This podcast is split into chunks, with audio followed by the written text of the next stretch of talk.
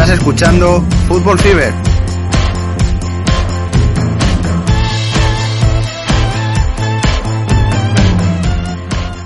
Hola, ¿qué tal? Fútbol Fiberos. Estamos aquí en el programa número 71 de la décima temporada de Fútbol Fever y tenemos a, al bueno y animado Chaparreta aquí pegando algún baile. ¿Qué tal, Chapa?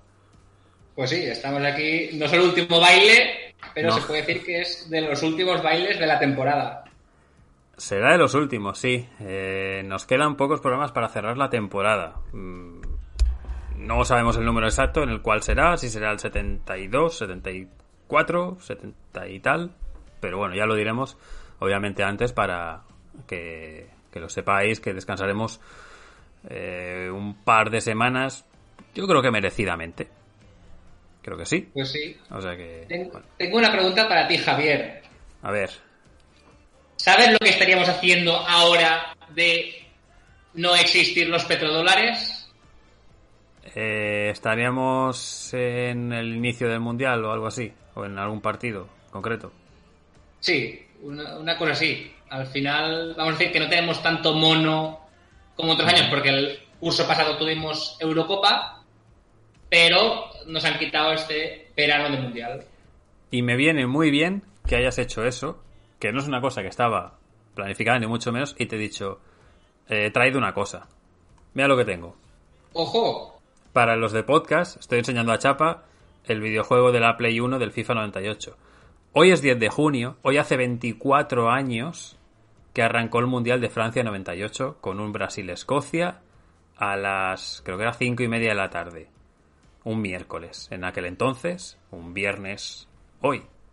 Pero lo he cogido, está. siempre está ahí en la estantería, pero lo he cogido porque he dicho, es que hoy hace 24 años que, que arrancó una de mis mayores locuras, que fue el seguimiento de Mundial 98 y a partir de ello ya empecé a ser el enfermo que soy a día de hoy.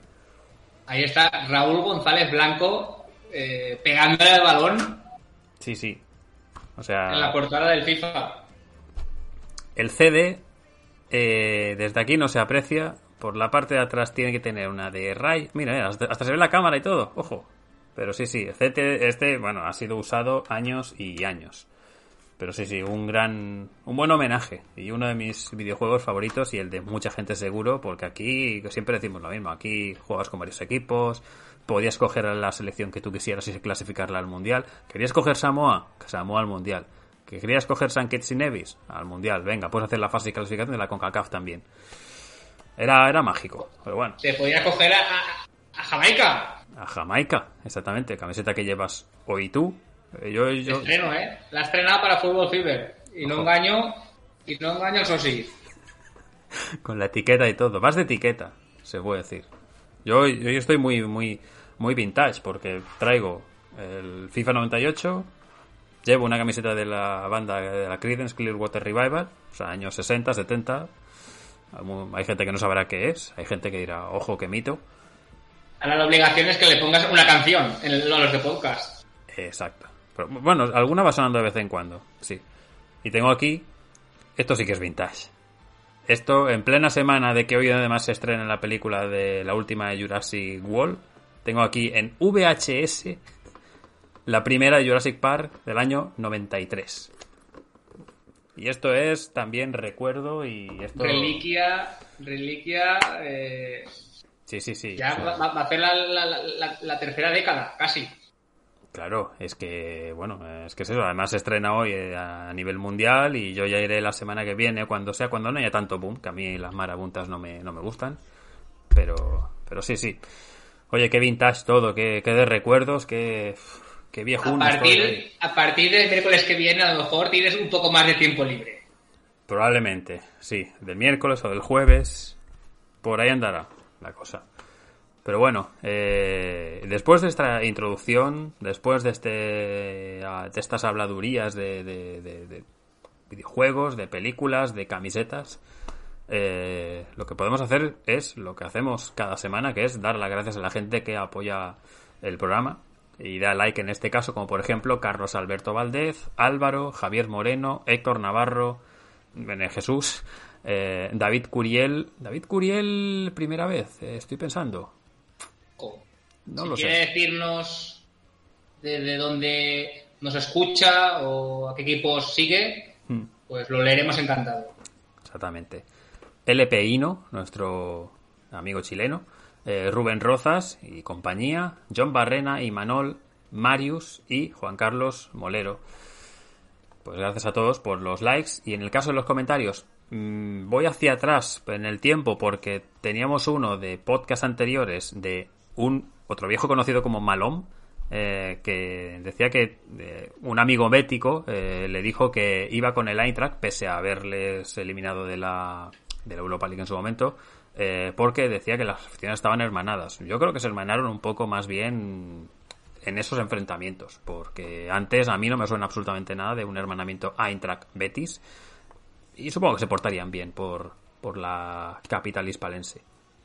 Sí, yo creo que cuando estuvieron en Alemania y al final la eliminación trágica para el Betis quedaron bien y dijeron, bueno, os esperamos con los brazos abiertos en nuestra ciudad para la final. Y al final, pues un poco lo que comentamos en ese podcast, que los del Betis querían un poco que el campeón les eliminara y el Frankfurt, lógicamente, pues ganar un título eh, tiempo, tiempo, con tanto tiempo. Hmm. También agradecer el comentario de Javier Moreno del anterior podcast, que estaba contento del entretenimiento que le habíamos dado en esta semana de selecciones, pese a la dura eliminación de Escocia, que no va a poder verla un mundial y que ahora, como tú le bien le decías, pues a esperar un mejor sorteo en la clasificación del 2024.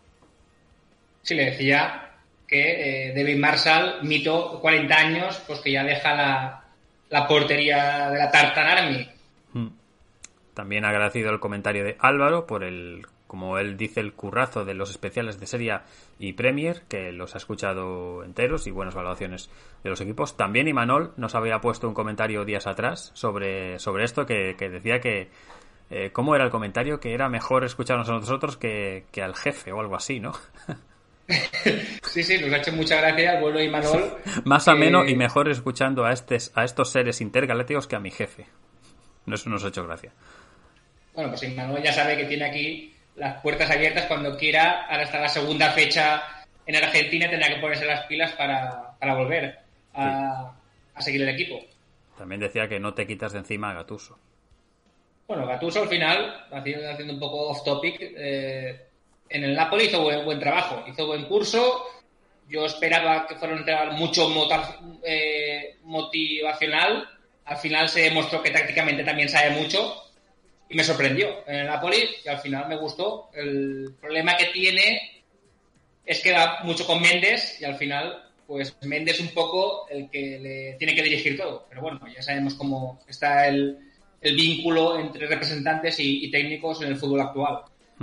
Y luego Marius, también ya clásico de las últimas, los últimos meses, diría, eh, nos ofrecía por el podcast y decía que tenía eh, pendientes todavía los análisis pero que nos mandaba ya una de las preguntas un poco a nivel final de temporada. Que quién habían sido nuestros referentes en el fútbol internacional, porque como mucha gente sabe y que al no sepa, eh, marcador internacional eh, echa el cierre, solo quedarán eh, el podcast del Morning y poquito más. y que Axel había Axel, Axel Todes había sido uno de sus referentes, anteriormente fue Maldini y que seguía bastante la revista Panenka y cuál era nuestro caso. creo que tanto tú como yo estamos bastante parecidos a lo que ha sido la reflexión también de Marius.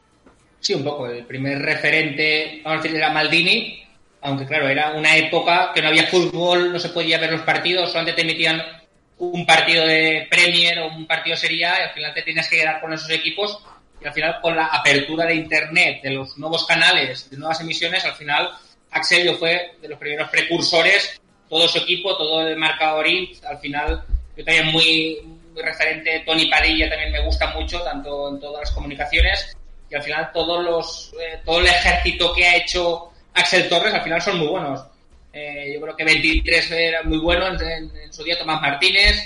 Luego también Nave, Naveira como narra también muy bueno.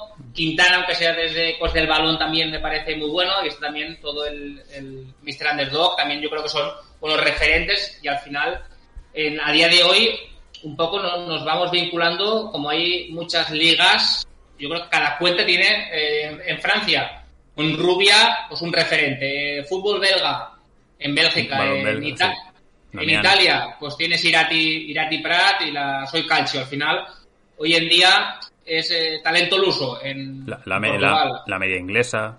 La media inglesa también con Emilio Leart, también mm. uno, de los referentes. Y también decirle a Marius que yo también estoy suscrito a Panenka y voy un poco retrasado con las revistas. Eh, siempre en verano me pongo un poco más al día, pero más o menos como somos coetáneos con Axel Torres, de por edad un poco y por siempre sus experiencias de cuando salía de fiesta, pues me recordaba a mí de fiesta, cuando iba de viaje, un poco más de viaje. Entonces, un poco, pues era yo creo que más referente eh, Axel Torres y más referencial.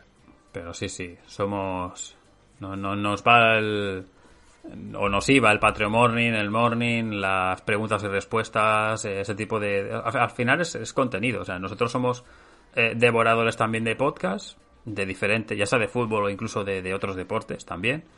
Entonces, eh, ahora que muchos pues han hecho el cierre de temporada o otros que no continúan o etcétera, pues eh, es verdad que a veces falta un poquito, pero eh, pero sí sí durante la época del año, como suele decirse desde agosto septiembre hasta hasta mayo junio, tenemos ahí pues un montón de, de, programas que seguimos.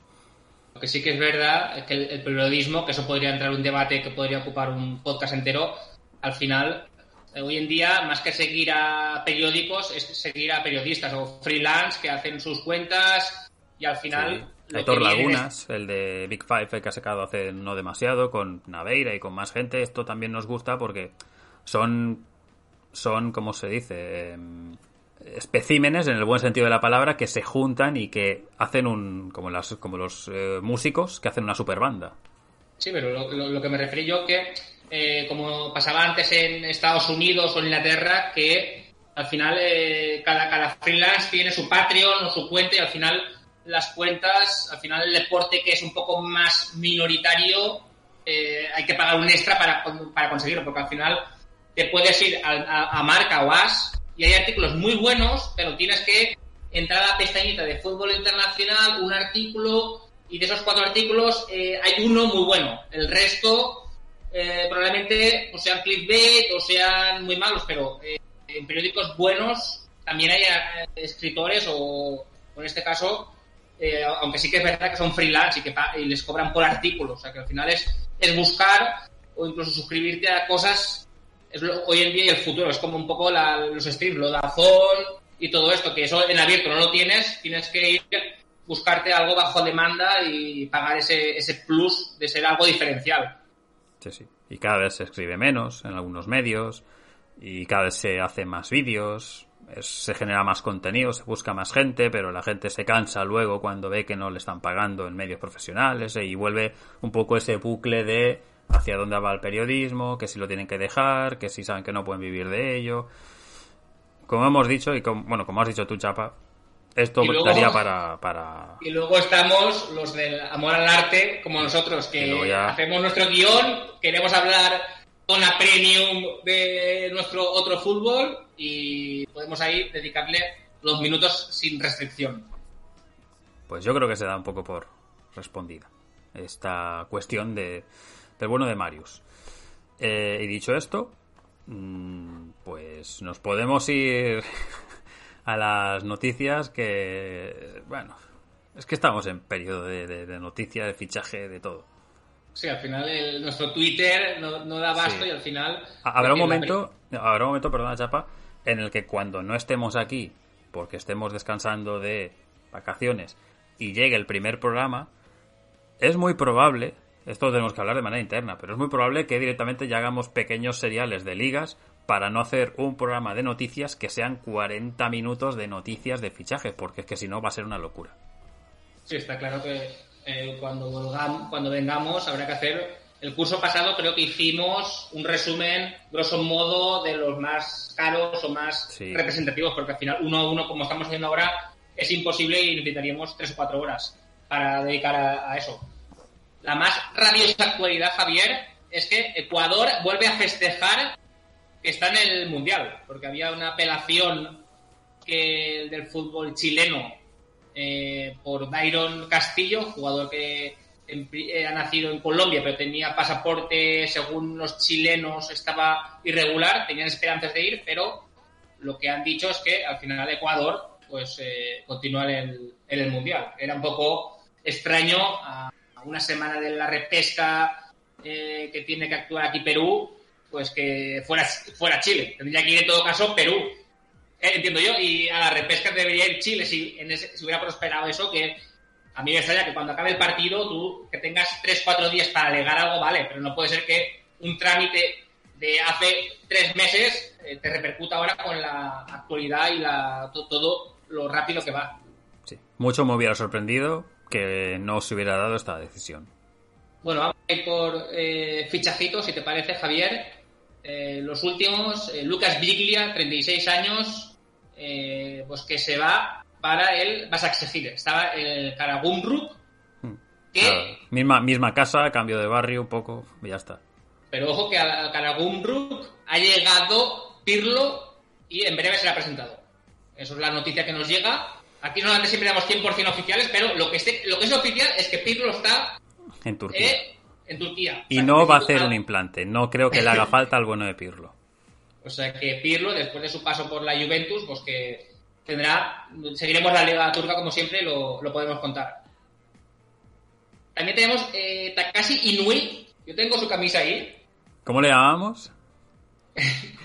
Muchitara Inui queda desvinculado del Cerezo Osaka. Si quieres enseño la camisa, un momento. Si quieres ir por la camisa para los que luego lo estén viendo en vídeo, para los del eh, podcast, no sé si podré cortar esto más tarde, pero bueno. Pero sí, sí, camiseta del Eibar con el bueno de Inui, el 8. Sí, sí, todo un mito. Uno de los jugadores que a mí también más, más me gustan de la selección de, de Japón.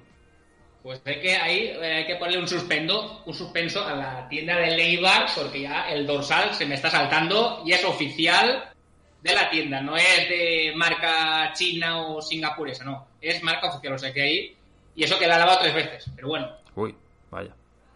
eso es otro, otro, no es que me lo he puesto cien mil veces. Javier, ¿te acuerdas de Fieris del San Pauli, el, el Sí. central? Pues recala en el Last League de Austriaco.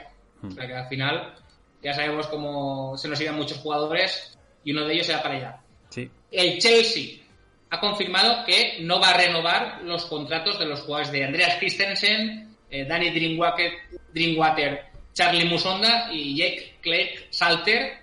O sea que serán libres para fichar por lo que quiera. Parece que el Barcelona está muy cercano a Christensen, pero tendrá que aligerar antes su mercado para poder, eh, poder Mm. incorporar a gente. he, he escuchado nada, lo que ha dicho Chapa. Aquí solo oficial y poco rumor. Pero hay un rumor de Lukaku cedido a Inter.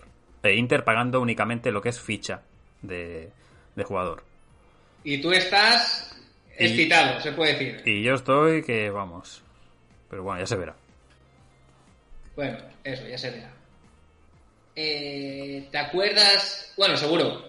De Kevin Rodríguez, Sí, lateral, El- carrilero. la- lateral que ha estado aquí en España, Eibar, Rayo, Leganés, eh, Real Sociedad, pues que se va para la lana del de, Sport de Balotelli. Veremos si Balotelli se queda o no, pero de momento eh, se va para allá. Sorprendente ese fichaje.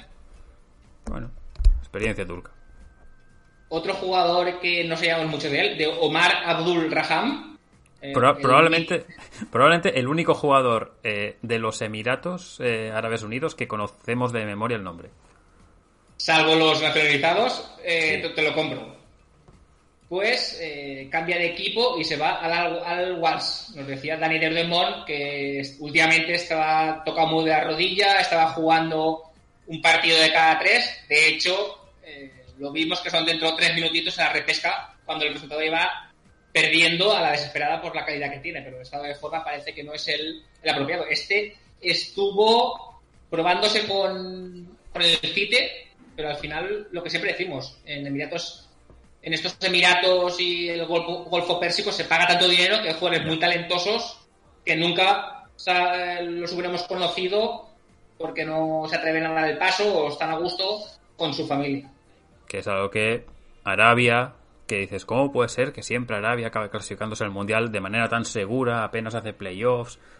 Eso. ¿Cómo puede ser que Qatar acabe ganando la Copa de Asia, que él se la gana a Japón eh, hace un par de años, etcétera? Y pues anda por ahí. O sea, están evolucionando en ese sentido, pero eh, no, no salen exportados hacia afuera por lo que cobran en su, en su país. Quizás si hubiera más eh, apertura un poco cultural de este tipo de países, si fueran más, y fueran más, por ejemplo, a una Francia, a una Eredivisie o algo así, pues sí que habría un mercado más abierto. Javier, ¿te acuerdas del zorro Paulo Sousa? Sí. Eh, hizo un poco una escampada ahí. Hizo una escampada que se fue de Polonia para Brasil y esta noche lo han destituido después de perder eh, su partido eh, 1-0 contra el Bragantino. Perdió el anterior partido contra el, Fortaleza y eh, se ha tirado, eh, bueno, lo han, lo han- lo han tirado y es una noticia que al final se queda sin trabajo y se queda sin mundial, porque iba a ir al mundial con, con Polonia si lo hubiera clasificado y al final una, una, una, una destitución que si los comentarios de Twitter son gente polaca alegrándose de esa destitución, aún- aún el rencor y me parece sí. bien porque, porque dejar una selección a mitad de camino para, para irse con un combinado que de- no es de tu equipo ni nada, pues sorprende y al final se puede entender esta, esta, esta vamos a decir, eh, risa que tienen los, los polacos en este caso. Comentábamos del San Pauli, pues llega de David eh, Nemeth eh, del Mainz eh, 05 sí, ha jugado poco en el Mainz. para el. San Pauli. Ha jugado poco, pocos partidos, es un central, 21 años, internacional, aunque no internacional de manera titular. Eh, y bueno, vamos a ver la aportación. Apellido clásicamente húngaro, pero es austríaco. Eh, ¿Te suena Marco Marin? Hombre, el que más me gustaba de la época del Werder Bremen. eh, pues que tuvo su paso ahí por el, por el Sevilla unos partidos. Creo que en la, en la final de Turín llega a ser eh, cambiado eh, y luego lo, lo- lo quitan del campo. En, en el- en el- en la final que, que- de, de la UEFA, pues a los 33 años se retira del Fenerbahce y recala como director jefe de la Estrella Roja. O sea que aquí, en principio, Molero nos tendrá que informar de cómo le va al, bueno de Marco Marín eh, por tierras serbias. También tenemos el Newcastle, eh, fichó al lateral izquierdo inglés y pasaporte escocés, Mark Target, de la Aston Villa, por 17,5 millones. Lo tuvo cedido el año pasado, cosa que, eh, aunque yo veía Matt Target en el Newcastle, pensaba todavía que estaba en el Aston Villa. eh, la cabeza a veces te pasa estas, estas jugadas. Eh, pero bueno, se lo han quedado en propiedad. Así que, pues nada, el Aston Villa tiene la plaza ahí cubierta con Lucas Diñe. Quiere buscar también otro lateral suplente zurdo para pues, tener ahí. Pero bueno, También tenemos el Leeds, ha fichado por 10 millones, el lateral derecho Rasmus Christensen, de 24 años. Aquí otro eh, Jesse, Jesse March, eh, pinchando en una cantera que ya, que ya conoce. exactamente. Y una noticia que a Santi le hará alegría, que el Brujas ha fichado a Ferran Jutgla, uno de los mejores jugadores de la primera federación en España, por 5 millones más un 10% de la futura venta. Aquí, esos 5 milloncitos, bueno, que le vendrán al Barcelona porque eh, se ve que no, no, no, no le sobra el dinero. Pues a jugar eh, Champions, ¿no? Sí. Seguimos en Bélgica, donde eh, tenemos un nuevo técnico del Sanguiloa, eh, Karel Geretz, eh, sustituye a Félix Matsu, era eh, su asistente. O sea que al final cambio, el segundo pasa primero y eh, Félix Matsu, pues que, que abandona el, el Sanguiloa. También tenemos eh, pues que el Augsburg tiene Enrico Maven como nuevo, nuevo técnico. Técnico de 38 años. No sé si tienes alguna opinión expresa. No, no, a mí cuando lo leí me sorprendió un poco lo de que no continuara el técnico anterior, que ahora mismo no, no tengo a mano el nombre, porque estaba buscando aquí alguna noticia así un poco también de última hora, pero, pero sí, bueno, cambio. Vamos a ver, el Augsburg que lleva un par de años jugando ahí un poco, a este año ha jugado en la cuerda floja. Pues Santi nos reportaba que Massimiliano Albini eh, será el nuevo técnico de la Cremonese. Eh, ya dijimos que el técnico que lo subió eh, se fue para el Parma Vecchia, sí. y, al, y al final eh, Albini estaba en, en, en la, estaba, estaba entrenando en la Perugia. También tenemos eh, Isaac Hayden, que recala en el Norwich. Sin sitio en Newcastle.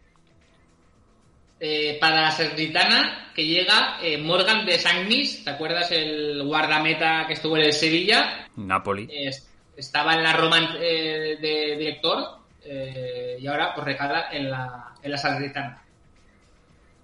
También tenemos, pues eso, el, el- al Olympique de Lyon regresa la Casitos, la Cassette, regresa, pues estos de cinco años que abandonó el Olympique de Lyon por 60 millones y al final pues vuelve a, vuelve a casa. No sé si te suenan algunos nombres que el Arsenal ha dejado libres que les ha costado mucho. Sí, sí, he visto una foto esta mañana. Salía por ahí Aubameyang. Salía... eh, no sé si era Osil. Eh, Salía alguien más, no recuerdo quién, había fichado el Arsenal por también una buena cantidad de dinero y que lo había dejado escapar gratis, o por mal rendimiento, por lo que fuera. Pero sí, sí, hay una serie de negocios que no han salido muy allá. Mkhitaryan me parece que era, estoy pensando. Igual era Mkhitaryan. No, no Sí, acuerdo. pu- puede ser que el Inter está interesado en, en que, que- llevárselo. que, bueno, si se va en el Inter a Mkhitaryan, hombre, Estaría muy contento. sí, sí. Eh, el volante eh, Florent Mollet, que estaba en las filas de Montpellier, es refuerzo del Schalke 04. También tenemos para el Tottenham Javier, eh, Fraser Foster, que estaba vinculado al Southampton, pues que firma a- para Tottenham. Al final parece que lo de Golini pinta que vuelve para Italia. Sí, sí, o sea, Golini no continúa, eso está claro, porque era cedido. Eh, y luego aparte, yo recuerdo que en el último podcast dije que podía buscar a alguien joven como mm, pensando en si Hugo Lloris cae, etcétera. Lo que está claro es que Foster experiencia tiene. A mí es un portero que me ha gustado siempre, desde el Southampton y por supuesto su época en el Celtic. Hay una serie de partidos ahí, te acuerdas, del Celtic, Barça, 2 a 1 en Celtic Park y más de un día de estos de, de cuando tenía Foster el día, te salvaba. Pero vamos, está claro que han pasado muchos años, rol de suplente, experimentado, pues para, mira, para los partidos de copa, suplencias, cualquier cosa, sabes que es un portero que ha tenido alguna vez alguna pifia, pero normalmente de garantías y de experiencia. Sí, yo creo que hasta que Lloris quiera, con la institución que es en el Tottenham, yo creo que se precipitaron fichando a Golini porque al final eh, no puedes competir eh, dos, te- dos porteros de tan alto nivel. Eso pasa mismo en el Marsella. Tenías a Mandanda, que es una institución para el Lyon, llegas a Paul López y al final un poco entre los dos no se sabe quién eh, quiere pues dos, dos- gallos el gallero pues al final es un problema y tiene que salir. El Benfica ficha Alexander Ba del Slavia de Praga, el central, hasta 2027. Evitemos aquí mucho chiste con el, con el apellido porque es que se pueden ocurrir muchos. Aunque un gran jugador, que la gente seguramente lo recordará, y, y estoy hablando, mira, estoy hablando de, los, de la época del 98, Ibrahim Ba. Tenía mucho ¿Cómo talento, era un jugador que estaba, por ejemplo, en el Milan y era reconocido el por... En el Liverpool no, no recuerdo, en el Milan seguro, pero era recordado porque un jugador eh, de, de raza negra con de los primeros que veías con el pelo, digamos, rubio. había O blanco. Bueno, otro fichaje, eh, el PSG confirma la contratación de Luis Campos para hacer un cargo eh, similar, eh, un poco lo, lo que hacía en el Celta, lo que hacía Luis Campos. Al final, eh, Luis Campos parece que quiere a Galtier de entrenador, pero los mandamases, los jeques quieren a Zidane.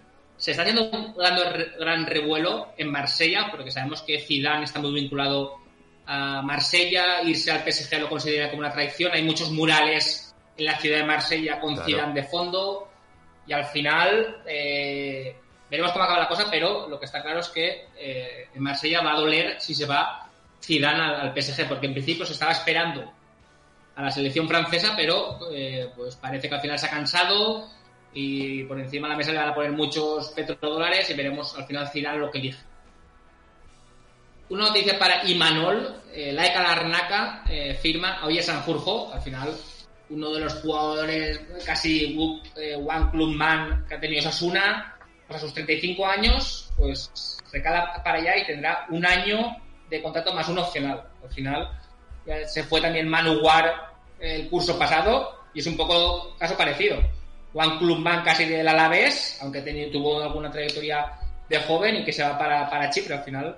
Eh, muchos jugadores españoles pues un poco se van para allá y me parece bien porque al final una liga de nivel puedes jugar en Europa eh, tranquila, un clima similar, eh, buena comida, o sea que en principio estupendo. Me gusta pensar que son oyentes del podcast y cuando llega a esa sección premium, como llamas tú, del podcast que hablamos ya de Chipre, dicen, venga, pues si tan bien nos ha hablado de esta liga, vamos para allá.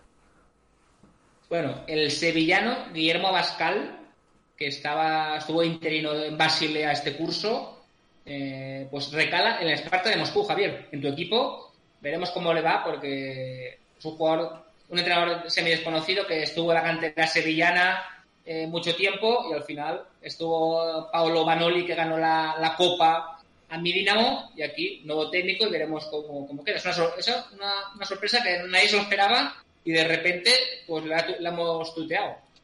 Sí, eh, también habrá que ver cómo está la liga rusa de cara a mm, eh, que se le dé bola, por llamarlo de una manera, en el resto del mundo.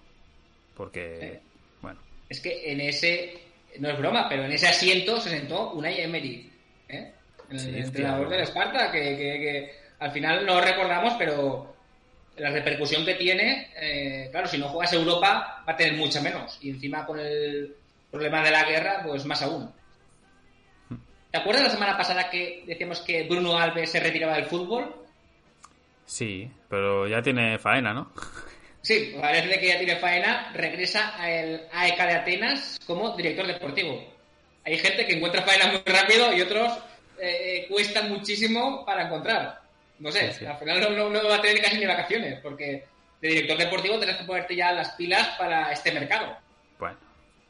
Porque en principio los directores deportivos. Por las mañanas en oficina y por la tarde ahí a. No, pero en principio las primeras tres semanas de septiembre y las tres primeras de febrero son tus vacaciones, el resto del año. Y el mundial, eh, un par de semanitas. Es que, es que muchos también piensan en eso. Javi García, que, podría ser yo, pero no, eh, rescinde con el Boavista y queda libre. 65 años, ¿te acuerdas aquel central eh, que estuvo en, centrocampista, centrocampista, pivote defensivo, Manchester City, Benfica, Real Madrid. Sí, pues eh, queda libre a, ver, a dónde recala. Y para acabar, eh, don Héctor Raúl Cooper deja ser seleccionador de la República Democrática del Congo después de los malos resultados, después lo comentaremos, pero queda libre, estuvo a punto de ir al Mundial y al final casi de tocar la gloria, pues la decepción máxima. Así es. Bueno, hay alguna cosilla por ahí suelta. He visto Dermich, que va a firmar por Dinamo Zagreb, también. Si desde el fútbol yugoslavo o molero quieren poner un comentario, pues bienvenido sea. Eh, no sé si. Bueno, hay, hay, muchas más noticias, eso está claro. Pero es lo que podemos abarcar. Y hay mucho rumor. Que al final es lo que. Eh, mucho humo también. Sí, también el comunicado de Mata que ha seguido hoy, que se despide del club. Pero bueno, al final no vamos a entrar tampoco en rumores, porque si no estaríamos aquí haciendo un programa todo de rumores y creo que la gente a lo mejor lo oye y dice, bueno, esto de fútbol cine nos han dicho que, que Pirlo va a, firmar y ahora ha, roto el contrato porque el presidente le ha cambiado las condiciones. Pues eso tampoco queremos en este podcast. Y para ir acabando, Javier, eh, por decir, ¿te acuerdas de... ¿Sabes cómo se llama el, campo del Lille? el nuevo. No, el, hasta ahora. Bueno, pero el estadio nuevo, ¿no? Construido hace un par de años. Eh, de memoria no me, no me acuerdo. Pierre, Pierre, Pierre, Pierre ¿no se llama? De memoria no me lo sé. El de, Bueno, pues a partir de ahora te lo sabrás porque se llamará de Caldón Arena. La, Anda. La sede, la sede de Caldón está muy cerca de Lille y al final pues pagará 6 millones eh, por los 5 años de, de domiciliación que tendrá del estadio. Está claro que cuando juegue en Europa no podrá llamarse así, pero en Francia se llamará así. De hecho, si te acuerdas que los balones de la Liga son, son marca Kipsa, que es una de las marcas de Decathlon. O sea que en principio, Cierto. Eh, pues ya ya va cogiéndose ahí. Ojo, eh. eh camisetas Kalenji, ¿no? Sí, sí, que es la marca de camisetas, bueno, una de las marcas que tiene de Carlón, sí, sí, sí. Bueno, bueno curioso. Más, noticias, más noticias. Mehmet Aurelio, ¿te acuerdas que se puso el nombre Mehmet al nacionalizarse turco, porque era brasileño? Oh, no, al final te obligan, pues para, para nacionalizarte eh, turco necesitas tres requisitos. Uno es cambiarte un nombre a turco, otro es eh, saberte el, el himno y otro es pues, tener, pasar un examen de habilidades o algo parecido. Pues regresa a Turquía como ayudante de Jorge Jesús al Fenerbahce. O sea que si lo ves eh, Jorge Jesús al lado, pues sabes que es él. Eh, en Inglaterra, el Derby County eh, lo quiere comprar Mike Ashley. Se ve que eh, pues no se, se cansó del Newcastle y ahora aquí dice, mira, con lo que me han pagado estoy aburrido en casa, eh, voy a ver si puedo reflotar eh, el derby. Ahí está. Dijo, otro que blanco y negro, venga, para adelante. Me parece eh, espero que no, ¿eh? Porque mira cómo llevó el Newcastle ahí a, a los bajos fondos. Y la Premier League aprobó ayer un límite de 30 libras, el precio máximo en las entradas de visitantes para los partidos de liga. O sea que en principio los, primeros, los próximos tres años eh, se asegurarán ese precio solo para la grada visitante. Si nosotros vamos como turistas, pues nos pueden cobrar lo que sea, a no ser que seamos simpatizantes del, Tottenham, del West Ham y te compres la entrada de visitante a través de esa página web. Que el precio de suscripción de simpatizante creo que te cuesta unas 30 o 40 libras al año y te da opción a un par de partidos, a entradas, vamos a decir, eh, nada más salen, las puedes comprar. Entonces, una, una, operación muy buena y yo creo que se cuida mucho al aficionado y yo creo que es positivo para la liga que se haga para que siempre esté lleno los estadios, porque yo eh, últimamente cuando veías gradas en el Norwich, por ejemplo, te sorprendías que fuera la Premier donde de, hubieran 3.000 sitios vacíos. Y para acabar, y para enlazar con la Nations League, eh, pues las selecciones que llevan Adidas van a jugar eh, con la camisa de la selección femenina eh, para apoyar el comienzo de la Eurocopa. Entonces, si veis a Españita con la selección, con la camisa diferente, es la cosa que a mí no me gusta que hagan distinción entre el fútbol femenino y el fútbol masculino. Al final, eh, yo, creo, es como la de fútbol sala. Al final, es la misma federación. tienes que jugar con la camisa similar.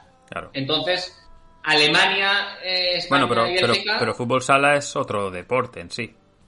Pero es la misma federación, por eso no es olímpico, porque como es la misma federación que la del fútbol, para ser un deporte olímpico, que sea, a veces eh, con mis amigos a veces han dicho, ay, pues si, si España tuviera selección de fútbol sala, mira, ya teníamos una medalla cuando estábamos en el, en el, pues eh, cuando se ganaban tantos mundiales y Eurocopas, pero claro, al ser bajo la misma federación no puede ser un deporte diferente. Entonces, eh, tienes si te fijas, en el fútbol sala de selecciones juegas con la camisa, vamos a decir, de fútbol. Bueno, hasta aquí el apartado de noticias. Hasta aquí de momento, porque la, actualidad puede ir cambiando. Pues la actualidad puede cambiar, que incluso estemos aquí y haya breaking news. Em, bueno, me has enlazado hacia Nations League, pero no sabía si íbamos primero a las repescas. ¿Te parece que vayamos primero para allí? Que me parece más importante realmente lo de una repesca a la Nations League y estas primeras jornadas. Porque eh, nos vamos en este caso a la repesca, la única que se ha disputado en este caso, que es la victoria de Australia 1-2 mismo campo, en este, o sea, en ese aspecto era un campo neutral en eh, Qatar. Ante eh, el triunfo de Australia, ante la selección de los Emiratos Árabes Unidos, eh, marcó un colega nuestro como es Irvine, el jugador de San Pauli. empató la selección de Emiratos con el gol de Cayo Canedo y acabó marcando Hrustic, el jugador del eh, Eintracht de Frankfurt. El gol del triunfo a falta de 10 minutos del final, pero la selección de los Osis avanzó a la final que tiene el día, eh, si no me equivoco, lunes 13 de junio, 8 de la tarde, Australia-Perú. Y te van a hacer el partido en teledeporte, para los que estén aquí residiendo en España lo podrán ver tanto el lunes y martes, los dos en abierto a las 8, las dos repescas. Sobre el partido, uno, tengo aquí apuntado, hacía 31 grados. No se puede jugar el Mundial en verano, pero la repesca sí, Javier. Mm, a ver. ¿Eh? Eso. Eh, no lo mismo. Luego, sobre el partido, pues que la primera parte yo creo que se dedicó de Unidos a cerrarse muy bien. El Vasco Barrena eh, encerró mucho partido. Australia se quedó un poco inoperante. La segunda parte se tuvo que abrir un poco más porque al final ya pasaban los minutos, al final no había ocasiones. Y un jugador de Doyle eh, dio la asistencia a Arvine, el, el jugador del San Pauli, para meter 0-1. Luego Cayo Canedo, jugador nacido en Río, eh, pues mete el 1-1 con un, un, jugador, por la banda.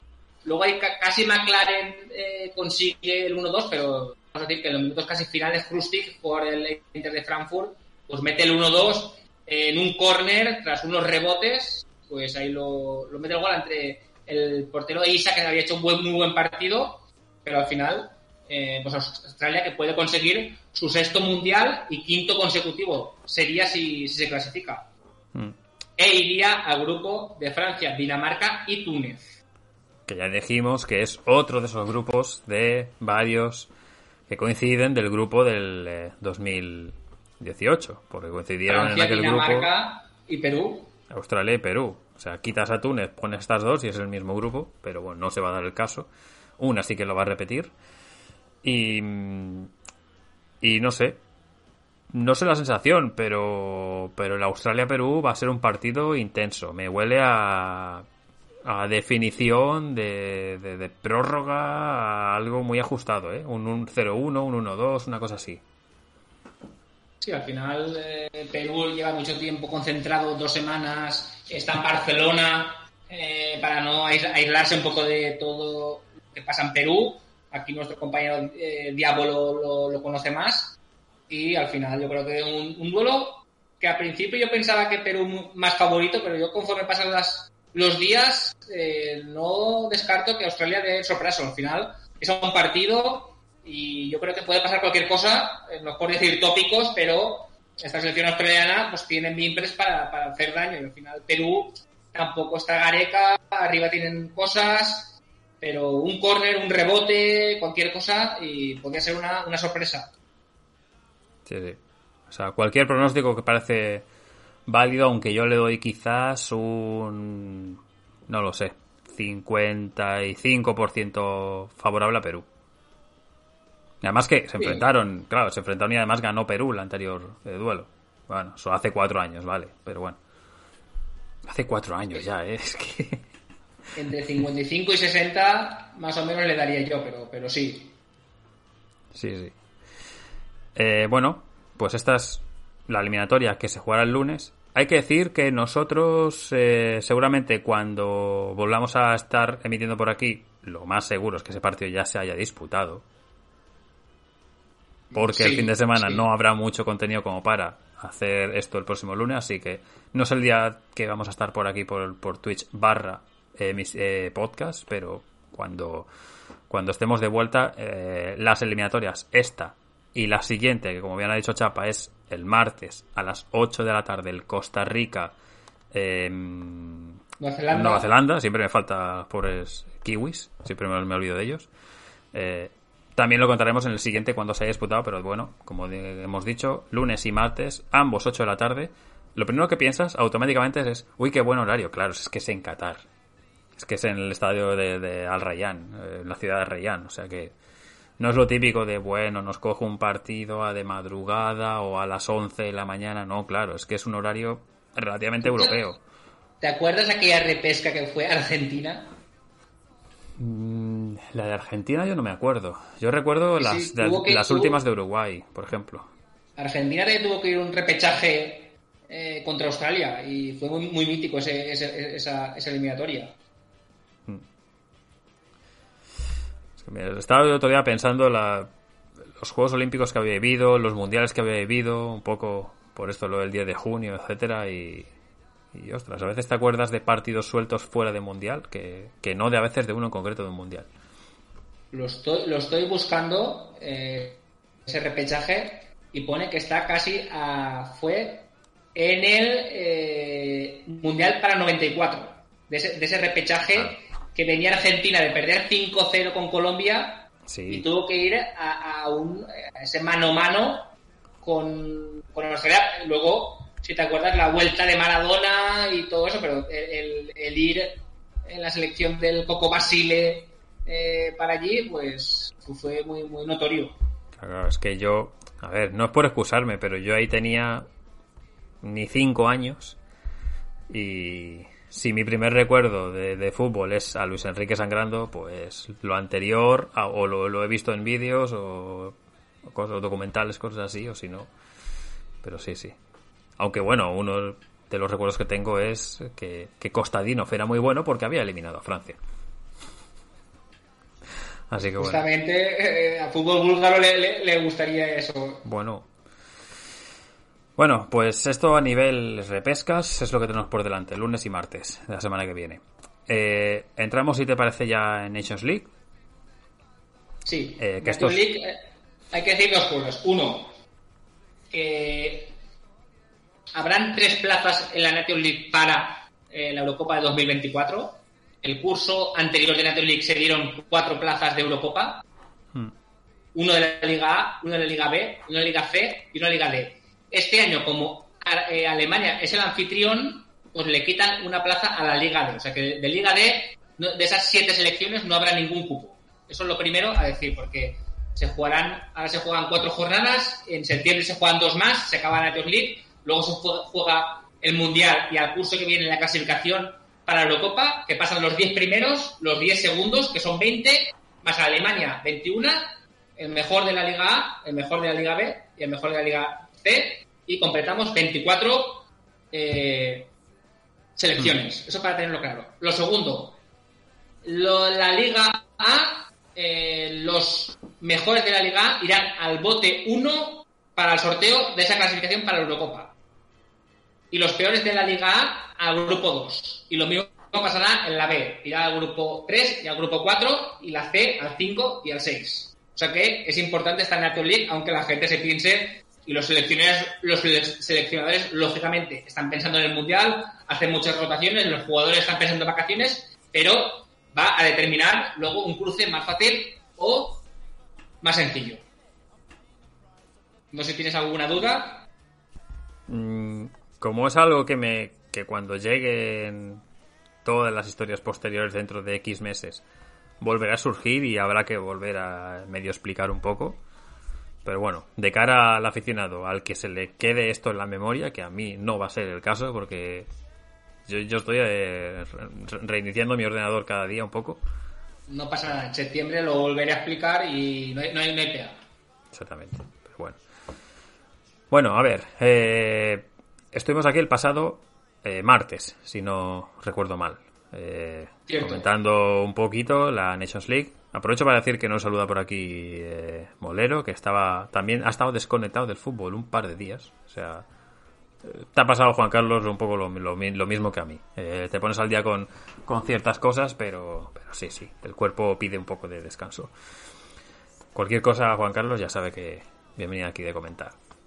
Bueno, ha habido grupos en que ni siquiera se han disputado partidos desde entonces, como por ejemplo es el grupo A de la Liga A, eh, que es el de Dinamarca, Austria, Francia y Croacia, porque juegan esta noche, además. Eh, se juega el Austria-Francia y el Dinamarca-Croacia. Que Dinamarca-Croacia, la verdad es que. Buen partido. Apetece, ¿eh? Apetece porque Croacia Mm. o gana o se le complica el descenso eh, mucho. Y Dinamarca, al contrario, si gana, pues casi tendrá medio boleto a la final de la, la final de la Nations League. Eh, lo que sí que se disputó, por ejemplo, ayer fue el eh, triunfo de España en Suiza 0-1 y el triunfo de Portugal 2-0 ante República Checa. El triunfo de España, un gol de Pablo Sarabia, un, eh, una mala salida de República Checa de, balón, una recuperación de España por banda derecha y, la, y, el remate en área pequeña prácticamente de Sarabia en una asistencia de, Marcos Llorente. España al final, yo creo que tomado casi un amistoso, muchas rotaciones, Luis Enrique, Gaby, pues de los jóvenes que quieren exhibirse, que sabes que tienen gasolina, exprimiéndolo, hace una jugada muy bonita, un sombrero y se va de dos que luego acaba con una falta de quien si no de saca que le, que le pega mucho. Al final, pues un poco de incertidumbre. Estaba Eric García cuestionado y jugó Diego Oriente, Pau Torres. Unai Simón haciendo alguna salida en falso que siempre nos deja un poco sorprendente. Y al final, vamos a decir que por la mínima, eh, España gana, que le hacía falta, porque de, no haber ganado, se le, se le iba a Portugal en la, en la clasificación. Yo creo que al final vamos a echar de menos esos 10 minutos últimos en el Villamarín, de no apretar más y no haber conseguido esos tres puntos ante Portugal, que nos pueden condicionar, porque al final te la vas a jugar, eh, que tienes que ganar en Portugal para meterte en la Native League. Sí, probablemente sí. Em, bueno, pasamos al... eh, bueno, y también puede arrepentirse un poco del empate en República Checa, pero eso te puede pasar. O sea, bueno. Y al Eh, final en Portugal, nada. pues golazo de Cancelo por la banda y nuevamente eh, partidazo de siempre, de Bernardo Silva eh, haciéndose, pues yo creo que un, un partidazo en absoluto y dominio claro de Portugal que Mm. rompe un poco con la imbatibilidad que tenía la República Checa. sí, dos asistencias, gol de Guedes también. Bueno. Em, este en el, en el eh, grupo 2. El eh, grupo 3 sí que se disputó por la noche el triunfo de Italia ante Hungría. Sufrido. A Italia está costando bastante sacar los resultados, aunque va con una convocatoria también un tanto joven, pero, pero le, le costó. 2 a 1 de la selección azzurra contra eh, la, la húngara, con goles de Varela y de Lorenzo Pellegrini. Y un gol propia de un intento de despeje de Mancini en la segunda mitad es lo que hace el gol húngaro. Aquí estará contento Santi con el con el gol de, de Pellegrini. Al final Politano yo creo que fue de lo mejorcito de- del, del partido por Italia. Al final jugando arriba eh, Wilfried eh, Nonto, que le han puesto ya canción y todo. Sí. Y al final el jovencísimo de Zurich, que cantera del Inter. que al final, pues Mancini muy cuestionado, sensaciones negativas. Después del tropiezo de la finalísima, pues las dudas están ahí. Y al final, suerte que ganaron este partido, porque si no, se hubiera complicado mucho la, existencia. El otro partido es un empate a uno entre Alemania e Inglaterra, donde marca Hoffman, jugador del Gladbach, en la segunda mitad del el primer gol del partido y empata de penalti Harry Kane eh, en la recta final del, encuentro, un penalti que Kane lo lanza, pues donde pero lo lanza, a la derecha del portero ajustado abajo. O sea, es, un, Aquí. es una clásica. Aquí tengo apuntado la primera parte, dominio de Castilla-La Mancha, que he venido con el chiste hecho, Castilla-La Mancha. Para aquí camino solo. Vale, me ha gustado. Me ha gustado. O sea, que se queda consolidado el chiste, se puede consolidar. Vale, me gusta. Por dominio de la Castilla-La Mancha. La segunda parte de Inglaterra más titubeante hasta, momento clave, eh, minuto 72, Jack Grealish sale del banquillo, rompe el partido, eh, empieza las contras y la dinámica Inglaterra porque se, se veía que se le veía el partido y al final pues le hacen un penalti a Kane, un central, creo que era eh, Slottenberg o Klisterman, creo que se lo hace. Creo que es. Kane Sí. uno de los dos seguro que es. Rudiger eh, le sacaron tarjeta a María por, por protestar. Eso también eh, que no falle. Porque estaba Carlos del Cerro Grande, eh, árbitro español, pitando. Y eh, con este gol, Harry Kane eh, pues se convierte en el segundo máximo goleador de la historia de los Three Lions con 50 goles a 3 de Rooney. O sea que eh, Charlton tiene 49, que estaba empatado, y Lineker 48. O sea que aquí, eh, pues Rooney, pues a- cerca de romper todos los registros de, los Three Lions. Cabe decir que los próximos encuentros son el sábado, sí, mañana sábado, Inglaterra e Italia y Hungría, Alemania. Y no he dicho los próximos del grupo 2, que ya será la cuarta jornada y la última que quede, que son España, República Checa y Suiza, Portugal, que son el próximo domingo. Y del grupo 4, eh, del grupo 4 se jugó el triunfo de Países Bajos en Gales 1-2, eh, que deja a Países Bajos como líder del grupo con 6 puntos. Y la goleada belga, que se resarció del 1-4 inicial con Países Bajos, se resarció Bélgica con un 6-1 sobre Polonia, donde empieza marcando Lewandowski, pero luego de repente viene un carro de goles de Bélgica, sobre todo en la segunda mitad, con un muy buen eh, León Trossard, jugador del, del, eh, Brighton, eh, así que bueno. Yo estuve, estuve viendo el partido de Gales, partido bastante flojo, había metido, eh, estaban aún de celebración de resaca de la, Euro, bueno, la clasificación para el Mundial. Eh, estaba eh, Bale, por ejemplo, reserva. Partido muy flojo de Brennan Johnson, que nos habían dejado muy buenas sensaciones tanto en el Norwich como el partido contra Ucrania. Y aquí, pues el partido flojo, eh, iba ganando el partido plácido el equipo Luz Vangal. Y en el 92, pues mete Gales, se pone las pilas rápidamente Países Bajos y Weghorst, asistencia de Malasia, eh, pues deja eh, muy buenas sensaciones para el equipo de Bangal, 6 de 6. Y Bélgica, lo que decíamos, después de eh, perder contra el vecino de Países Bajos, pues buenas sensaciones. Estaba pues, Lukaku lesionado y estaba Batshuayi en, en, la punta y al final, pues remontando el partido C1. Y yo, digo, minuto 28 acaba casi la primera parte 1-1, malas sensaciones, veremos Bélgica cómo acaba, pero al final, eh, muy bien, Openda metió también su, su golito y al final, pues el equipo belga, que lo que decimos, la última esperanza eh, para esta selección belga en este mundial. Mañana sábado, Países Bajos, Polonia y Gales, Bélgica. Con esto cerramos el, eh, la Liga A. Nos vamos a la Liga B, que aquí eh, hay equipos solo que solo han disputado un partido, como es el caso de Escocia, por estar disputando el playoff, o el caso de Ucrania. Ganaron ambas, Escocia 2, Armenia 0 y el, eh, Irlanda 0, Ucrania 1. Eh, con Irlanda la, misma de siempre, le falta gol a esta selección, la ves eh, muy muy flojita, hay alguna serie ahí de, veteranos y de jóvenes en este caso que no han acabado de despuntar. Yo esperaba más un poco a nivel general carrera de Colin Wilson, por ejemplo, y una acción ahí que fuerza un penalti que, que es como que prácticamente te, dejas caer. Y Ucrania un poco, pues llevándose, entre comillas, la alegría con una, serie de suplentes, es verdad, pero intentando un poco buscar una alegría de después de haber perdido la plaza mundialista. Sí, Lunin en puerta, al final Ucrania yo creo que más calidad tiene. Irlanda intentaba llevar un poco a su terreno el, partido, pero Ucrania bastante mejor en, en, esa pegada. Y sobre todo partido pues mira, una alegría que después de Javier Moreno y yo nos llevamos, después de la debacle en el Mundial, coger puntos, jugar contra Armenia de Caparrós, que siempre es un equipo que en defensa no, muy bien, y al final, eh, con el balón parado, asistencia de McKean en un gol y otro de Armstrong, pues sacas el partido de puntitos para empezar esta National League interesantes para, para Tartan Army. Mañana sábado, Irlanda-Escocia, mis dos banderas que tengo aquí colgadas y Ucrania-Armenia. El grupo 2 es el grupo donde solo hay tres participantes, ya que Rusia está excluida y eh, aquí creo que ya se había disputado lo que comentamos, porque creo que lo último fue el pasado lunes, así que aquí no hay novedades. Si no, me equivoco porque lo que se disputa hoy es el Albania-Israel, que ambas tienen un punto y es un grupo que lidera Islandia con, con dos.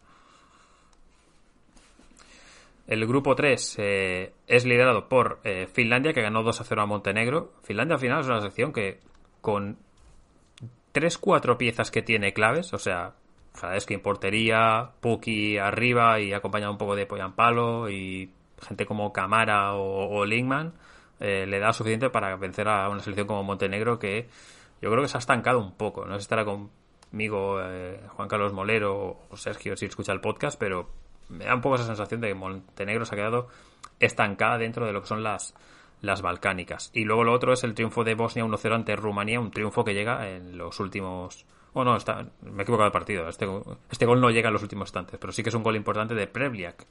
Un tío que se ha hinchado a meter goles este año. Sí, Prevliak jugando en el Open. Nueve goles. tampoco, no sé si hincharse en la palabra, pero sí. Bueno, pero...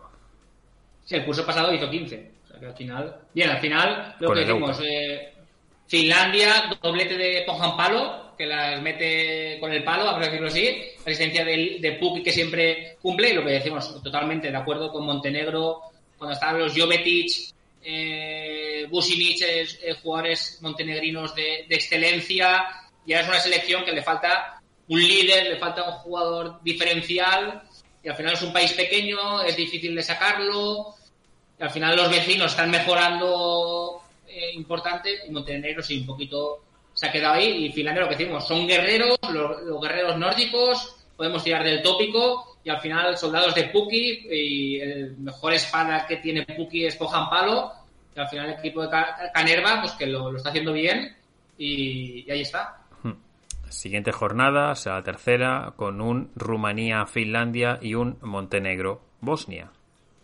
El grupo 4, el último de la Liga B, eh, lo lidera Noruega después de, aún así, empatar a cero ante Eslovenia. Muchas ocasiones aquí para, para eh, Noruega dominando el partido, pero no teniendo puntería ni, ni Holland ni, ni Odegaard, que lanza una falta al larguero, por ejemplo, también. Pero, bueno. Estaba, estaba en portería Don Jalo Black, que, que, lo paró todo ante Haaland. Yo creo que es muy superior Noruega y más que el minuto 63, Eslovenia se queda con un hombre menos. Pero al final yo creo que Eslovenia, el puntito, yo creo que es positivo, porque Noruega venía muy enchufada y al final pues eh, supo parar al, al Haaland. Y eh, el otro es el triunfo de Serbia 0-1 en eh, Suecia. Suecia que lleva dos derrotas seguidas en casa de esta semana y el gol de Luka Jovic, que fue el que marca antes del descanso. Está de dulce, ya metió el anterior eh, selección. Y yo creo que Jovic, yo confío en Jovic. Al final, en el Madrid puede ser que la presión, un equipo que tiene eh, pues mucha, pues eh, lo que decimos, mucha exigencia. Yo creo que Jovic se fuera un rayo, un Getafe, le dejas cedido y es un jugador que, que tipo Nesunaro. Creo que te puede meter 14, 15 goles fácilmente. Y cuando conozca un poco el idioma, sensaciones, liga, yo creo que es un jugador que, a lo mejor para el Madrid eh, a la larga como suplente le podría venir bien. Pero claro, tienes que tener eh, una temporada de cesión, le vendría muy bien porque aún es muy joven. Sí. Hay un equipo con un escudo con un murciélago que vi que está en la costa que yo no lo vería nada mal. Y que empieza por, Valencia. Eh, Liga C. Liga que el grupo 1 lo domina Turquía, pero además como preveíamos, yo creo, ¿eh, chapa? Porque paseándose en este grupo le clava un 0-6 a Lituania y además da la sensación de que, va a ser así y que solo creo que Luxemburgo, que es una selección que con los años ha ido dando pequeños pasos adelante de cara a hacer algo competitivo y que ambas ganaron sus partidos. Luxemburgo la gana 0-1 en las Islas Feroe eh, con un poquillo de trifulquilla a final del partido, pero bueno, creo que son las dos y sobre todo los turcos que lideran este grupo.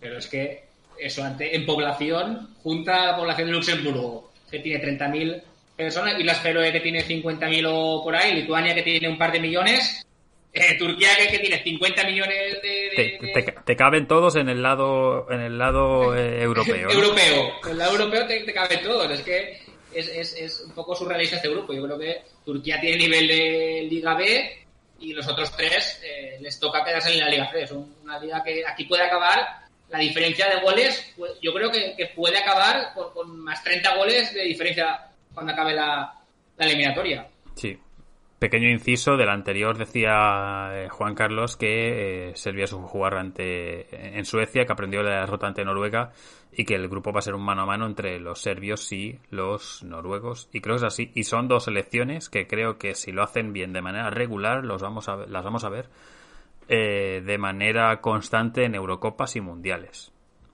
Creo que la que está cayendo un poquito ahí es Suecia, ¿eh? Por sensación, no sé. Bueno. Con el filo del alambre cuando porque Zlatan tiraba mucho era una estrella mundial en su hegemonía pues era una selección potente pero al final las, las segundas espadas de, Suecia yo creo que siempre han sido jugadores muy batalladores o de calidad pero nunca han, estado en grandes ligas siendo preponderantes en su papel. Entonces hasta que los Isaac eh, se espera mucho de él, pero aún no ha dado el salto de regularidad. En la Real ha dejado buenas sensaciones y parece apunta a un jugador eh, diferencial, pero aún no lo es y al final yo creo que a una juventud eh, le falta una generación de salir dos o tres jugadores de, ese nivel. Bueno, cerrando el grupo 1 de la Liga C, mañana Luxemburgo-Turquía. Aquí, de, si Turquía gana aquí ya directamente, lo tendrá muy bien para ser campeona de este grupo, aunque están en la jornada bueno, jugarán la jornada 3. Los que ya han jugado tres jornadas son los del grupo 2 de la Liga C, en este caso Grecia, que ganó 3-0 eh, a Chipre, esto es casi un pequeño derby para ti. eh, con un protagonista, claro, con vacasetas. Para, para mí y para los chipriotas también es casi un derby, Bueno. porque yo creo que algún chipriota iría con, con Grecia. De hecho, el seleccionador chipriota es, es griego. Bueno, ya, pero oye, hay que ser profesional, ¿no? Bueno, sí, sí, al final, pues Bacasetas, Pavlidis, lo que Ba- decimos, Polli. Un golazo, ¿eh? Vacasetas. Sí, al final Bacasetas es un jugador que yo eh, lo ficharía para un equipo nivel eh, medio Italia, España, le vendría muy bien. Al final, creo que en Turquía se ha hinchado goles, estoy mirando, 8 goles en 34 partidos, Trazo Sport, o sea que en, en principio su salida para Turquía le ha venido bien y al final un jugador que yo creo que es, eh, va a meter muchos goles.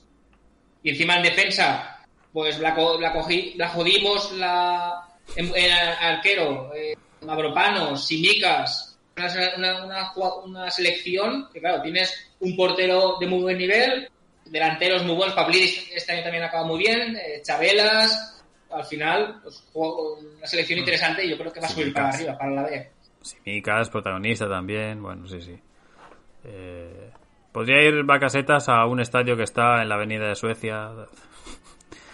En fin. Eh, bueno, 3 a 0 ganó eh, Grecia. El otro encuentro fue el triunfo de Kosovo, 3-2, sobre Irlanda del Norte, con Murici, jugador de la Lazio cedido, el Mallorca esta temporada, con dos goles. Es que Kosovo lo estábamos hablando antes de manera un poco interna. Nos da la sensación que Kosovo mm, tiene poco nombre porque tiene poco tiempo, pero yo creo que va a ser una selección. No te estoy, no, no vamos a decir una Serbia porque es complicado, eh, tradición, etcétera, pero sí que creo que puede llegar a ser una Eslovenia de las del 2000. No, puede hacer una. Yo creo que es capaz de hacer una Islandia, de meterte una Eurocopa, eh, cargarte un grande, tipo Inglaterra, y eh, meterte en cuartos de final, porque tiene ese potencial. Y encima os deduce eh, Vedat Muriki, que es eh, se convierte, eh, creo que ha metido 20 goles ya con la selección, es el máximo goleador de la historia.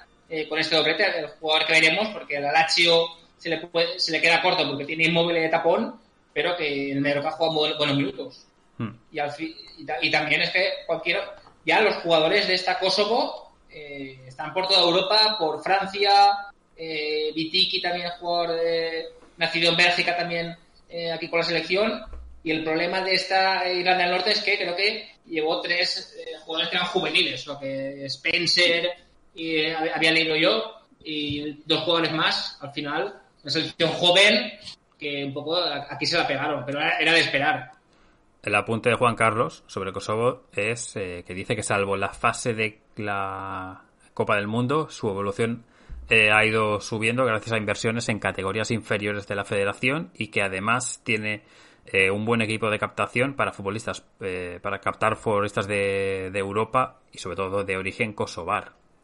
Y ahí entrará un poco el tema. Es que, es- a ver, Suiza un poco hizo lo mismo con Albania y con Kosovo y otras tantas en su día. Mira, Suiza le ha venido muy bien la guerra de los Balcanes para, para justamente en los Balcanes pescar técnicamente. todos los sí. Deportivamente sea, a- decimos. a, a- a la selección le ha venido muy bien. Se ha Claro. aprovechado de, de esa adaptación que, que- que tuvieron con, con estos refugiados de la guerra. Y en este caso, pues ahora la Federación Kosovar lo que tiene que hacer es eso. Eh, le damos 4 o 5 años para que ganen puntos y en los sorteos de clasificación le toquen, eh, te metas en un bombo 3, un bombo 4. Claro, si estás en el bombo 6 que has empezado, es muy complicado porque te van a tocar tres rivales eh, de mucha enjundia, pero cuando te toque un, un grupo 4, un bombo 4, pues tienes tres de una parecida eh, nivel. Entonces. Kosovo va, a ir- va a ir para arriba.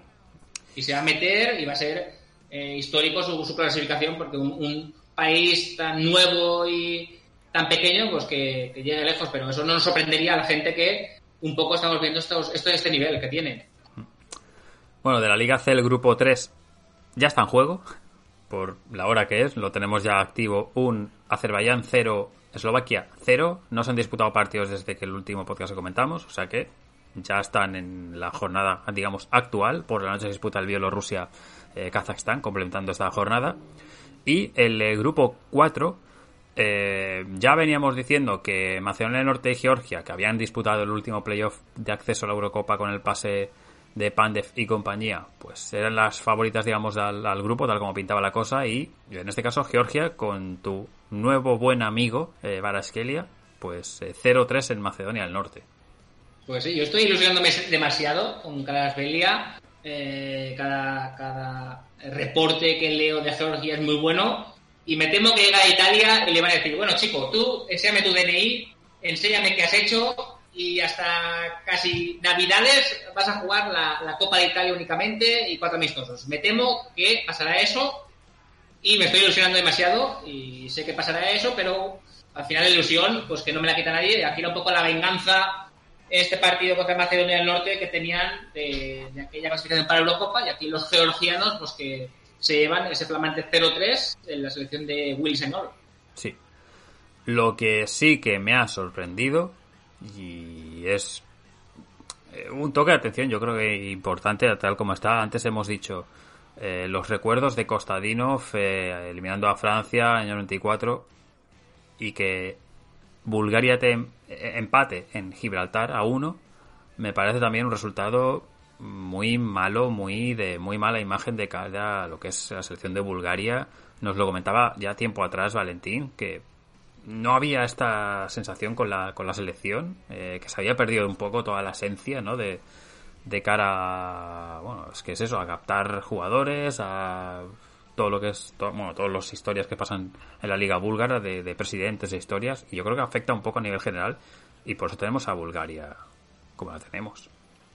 Sí, sí, ya dijimos en el, el, podcast anterior que habían tirado al entrenador después eh, de perder eh, 2-5 en casa contra Georgia y lo que decía Valentino, al final no, no, nos engañaba, que no hay, no hay una base, casi todos los, los clubes se sustentan en jugadores brasileños o extranjeros eh, que no son búlgaros, se creó la academia esta Terno Selo que era para fundar jugadores jóvenes, pero al final este curso la, la ha tenido que cerrar porque era eh, en pérdidas. Entonces, al final, un problema que desde lo político está mal gestionado, al final oligarcas eh, tienen dinero, empresarios extranjeros eh, se meten ahí, un poco, pues este problema hace que la liga eh, cada año baje el nivel y la selección también. Y en este caso, el primer punto en clave peninsular, primer punto para el Peñón en esta Liga C de su historia, muy histórico y encima que tú metes en el 61 y eres capaz de media hora ante una Bulgaria que sabía que estaba haciendo el ridículo, aguantar defensivamente, o sea que mucho mérito al conjunto del Peñón. Uh -huh. Y la Liga D, tenemos ahora mismo en juego La Liga Premium. Moldavia 1, Letonia 1, lo tenemos ahora mismo en juego porque son las 6 y 20, para quien escuche esto ahora mismo. Eh, así que nada, ya con la jornada en juego y eh, más tarde se disputa el Andorra-Liechtenstein complementando este grupo 1. Eh, hay que recordar que Letonia lidera este grupo con sus dos victorias hasta ahora. Y el grupo 2 eh, ganó Estonia en Malta 1-2. Así que lidera este grupo de únicamente 3, es un triangular. Y bueno, al final Estonia con, con poquito eh, acaba, acaba llevándose este grupo. Hay que decir que eh, Hein, el portero de Estonia, detiene un penalti en la primera mitad cuando el partido va 0-0 y eh, luego se come de manera curiosa el gol del empate de Malta porque es un gol, te diría que es un gol olímpico, pero es que no es olímpico porque creo que no va ni a puerta, pero la toca el portero para meterla para adentro. Pues es muy Así. favorito Estonia para subir, pues ese gol en el 90, pues le da los tres puntitos y le, y le deja, si en la vuelta conseguir un empate eh, frente a Malta en casa, pues ya eh, ya subiría a la fe, porque contra San Marino lo lógico es que gane. Así es. Así que nada, con lo que se tiene que disputar, tanto hoy, mañana, eh, domingo, etcétera, volveremos durante la semana que viene a comentar pues cómo han quedado o cómo están eh, esas jornadas de, de, Nations League, pero bueno, la mayoría, pues entre dos, tres jornadas disputadas ya. Eh, un breve apunte, eh, todavía continuando en Europa, es que tenía por aquí información de la clasificación sub-21 de cara a la próxima Eurocopa, eh, que se disputa en 2023. Eh, básicamente es recalcar los, los clasificados porque todavía hay cosas en juego, todavía falta grupos por saber la primera y la segunda plaza, pueden variar según los resultados que se den entre hoy y el fin de semana, pero para que la gente tenga una idea, eh, este torneo, que se, como hemos dicho antes, se disputa eh, de cara a 2023 y tiene ya de clasificadas a las dos anfitrionas que son Rumanía y Georgia y ganadoras de grupo tiene a Bélgica, España, Alemania, Portugal, Inglaterra, Países Bajos y Francia. Para el eh, playoff tiene clasificadas, es un playoff que irán 8, cuatro eliminatorias, Israel, Eslovaquia, República Checa y Ucrania. Y faltan por definir dos grupos, sobre todo, que es el grupo A, el de Croacia, eh, que es el que lidera ahora mismo. Está Finlandia y Noruega. Creo que, si no me equivoco, están jugando ahora mismo, eh, Finlandia y Noruega, o estaban jugando hace no demasiado. Y es importante para saber si Noruega tiene opciones, depende cómo, si Finlandia tiene para clasificarse únicamente solo para el playoff, o sea, ahí va a depender un poco de, de cómo termine la cosa. Y, el, y, y luego está el grupo de Italia, eh, que jugará contra República de Irlanda en Italia el día 14, es decir, el próximo martes. Y como le dé a Irlanda por ganar, se mete como primera grupo matemáticamente e Italia pasaría pues a ser quizás o la segunda mejor clasificada que ahora mismo Suiza y accedería de manera directa o si no tendría que jugar Italia el playoff. Si Italia consigue el empate, obviamente pasa. República de Irlanda tiene ya asegurado el playoff, o sea que, eh, bueno, es un poco extraño de explicar, pero para que la gente lo, lo sepa, pues hay dos anfitrionas, hay nueve campeonas, estamos con, o sea, contamos Rumanía. 11 ¿Y quién es la otra anfitriona? y Georgia. Georgia, sí. O sea, nueve campeonas de grupo, de momento hay siete, dos anfitrionas, sumamos 11, la segunda mejor, ahora mismo sería Suiza, 12 clasificadas, más las cuatro que se clasifiquen del playoff, donde hemos dicho que de momento hay cuatro ya clasificadas, Israel, Eslovaquia, República Checa y Ucrania, y esperan las otras cuatro mm, de, digamos, de segundas eh, para hacer ese playoff, que se sortea el 21 de junio también. Así que, bueno. en una cuenta de fondo azul y letras amarillas se pondrá el- lo que depare el sorteo. cuando llegue eso. O sea que, bueno. Esto por el lado un poco europeo. Así que, ¿por qué no nos vamos un poco hacia el sur? Donde para África. África, donde siempre es bonito el juego, siempre nos dejan cosas emocionantes y eh, se juegan dos jornadas de clasificación para la Copa Africana de 2023, la CAN, eh, que se jugará en Costa de Marfil. Ya sabemos que aquí, aunque se juega en Costa de Marfil, eh, la anfitriona eh, pues le dejan jugar para que al final, hoy en día, como ya no hay casi selecciones libres, al final eh, no puedes jugar tantos amistosos como antes, que antes era muy sencillo buscarte el amistoso, pero hoy en día no lo es tanto. Pero bueno, eh, repasamos así grupo al grupo. Grupo A, pues Nigeria, su, su partido lo ganó eh, 2-1, claramente, con goles de Iwobi y Osimen, que tuvo que remontar el gol previo de Sierra Leona. O sea, que en principio se cumplió la lógica. Grupo B, Burkina Faso lleva las dos victorias, seis puntos. Eh, un poco la revelación es eh, Cabo Verde, que ganó 2-0 a Togo. O sea que Togo en principio nuevamente se quedará fuera del, de la Copa África. Camerún sí que hizo los deberes, eh, ganó 0-1 a Burundi, con Rigo Bersong en la, en la, banqueta. Y el que metió el gol fue Tocó en Toco Cambi, que se está haciendo un especialista ya últimamente. Buenas sensaciones. Ahí con Bu- Abubakar y Chopomotín, que parece que tiene los días contados en, en Múnich para salir. O sea que en principio aquí el equipo camerunés eh, sigue en liza. Grupo D. Sorpresón, Javier, sorpresón. Ojo. Etiopía, Etiopía, que es lo que tengo yo en los ojos, miopía, ganó 2-0 Egipto.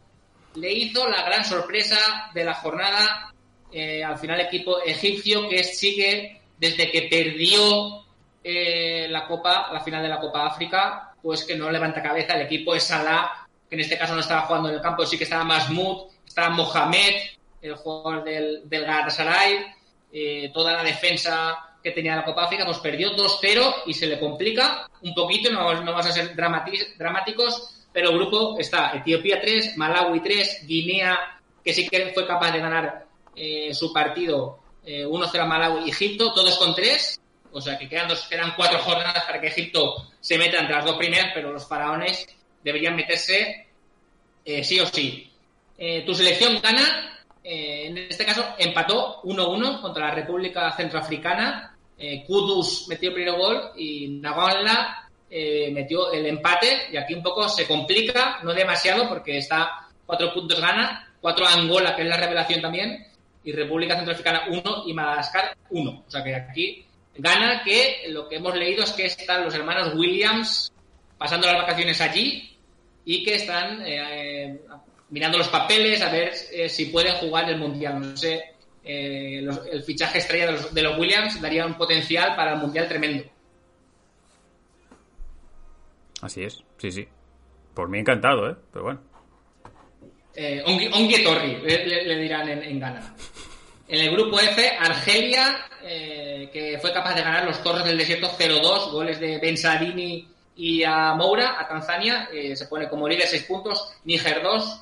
En el grupo G, eh, Mali, eh, pues líder 6 puntos, Congo también ganó 1-0 a Gambia y Sudán con 0. Grupo H, Costa Marfil, la anfitriona, que empató 0-0 en casa de Lesoto y Zambia, los zambianos, sí que ganaron las Comoras, la gran revelación de la Copa África, 2-1.